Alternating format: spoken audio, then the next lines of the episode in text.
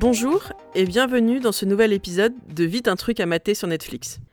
Je voudrais vous présenter un documentaire hyper touchant sur le Congo qui s'intitule La Cité de la Joie ou City of Joy pour euh, les bilingues. Ce film documentaire dure 1h16, il est sorti en 2018 et il est dispo sur Netflix depuis septembre. Il est dirigé par Madeleine Gavin. Dans ce doc original Netflix, on découvre la vie de Zawadi, de Jackie, de Sandra, de Rousseau, de Tulizo et de centaines d'autres femmes. Leur point commun, c'est d'être des victimes de viols de guerre. Elles ont subi l'enfer et leurs témoignages, même difficiles, doivent être entendus. Et ce qui est bien dans ce film, c'est que ça laisse la parole aux femmes. Longuement, douloureusement. Des fois, c'est, c'est dur à entendre, mais c'est important de prendre le temps de les écouter.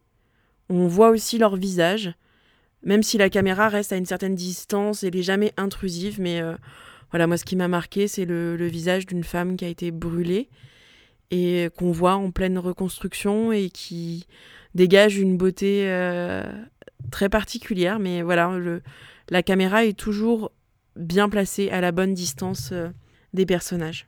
Alors, au-delà des témoignages qui sont très forts, Christine Schuller-Deschreiber, qui est une militante des droits de l'homme congolaise, replace ce phénomène des violences sexuelles dans le contexte historique du Congo. Elle épargne pas la question, enfin, elle nous épargne pas la question de la colonisation, euh, du rôle des Européens, du rôle des Européens dans, dans les génocides. Et euh, on apprend que ces viols sont systématisés et utilisés comme une arme par des milices qui ravagent encore la région, surtout pour le contrôle de ressources minières, sans que la communauté internationale ne s'en émeuve énormément.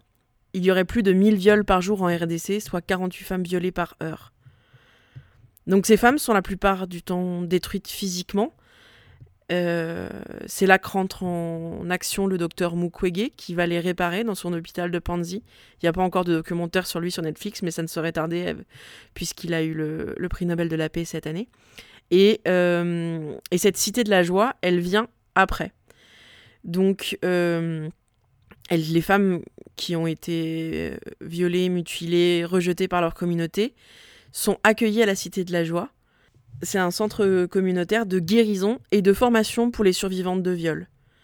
C'est un campus qui a été construit en 2011 à Bukavu il est né d'un partenariat un peu étrange entre donc Christine Schuller des Shriver, la militante des droits de l'homme, Eve Ensler, qui est euh, une américaine qui est célèbre euh, notamment pour son livre, enfin, sa pièce de théâtre Les monologues du vagin, et le docteur Denis Mukwege, donc prix Nobel 2018, euh, qui s'occupe de la santé sexuelle et physique des femmes et qui répare notamment les femmes victimes de viol. Donc le centre de la Cité de la Joie a été bâti par les femmes elles-mêmes et pendant leur séjour, qui dure en général six mois, elles passent du statut de victime à celui de leader. Elles apprennent à connaître leurs droits. Donc là, on voit des scènes en cours, euh, enfin, dans des salles de classe où elles apprennent euh, leurs droits. Elles apprennent aussi l'anglais. Elles apprennent à se défendre pendant des cours euh, d'autodéfense à se raconter leur thérapie de groupe. Il y a des images très frappantes où voilà, elles, font des exercices de, de, confiance, de confiance en elles, de confiance en l'autre. Et c'est très beau de les voir puisqu'on les suit tout au long de, ce processus, de les voir euh, se reconstruire, prendre confiance en elles et devenir euh, des femmes qui vont pouvoir apporter des choses aux autres, alors qu'au début, euh, on en voit certaines qui sont complètement recroquevillées sur elles-mêmes et, et, c'est évident qu'on le serait à moins. On les voit donc vivre ensemble, danser, chanter, dépasser leurs souffrances pour découvrir leur pouvoir et leur dignité.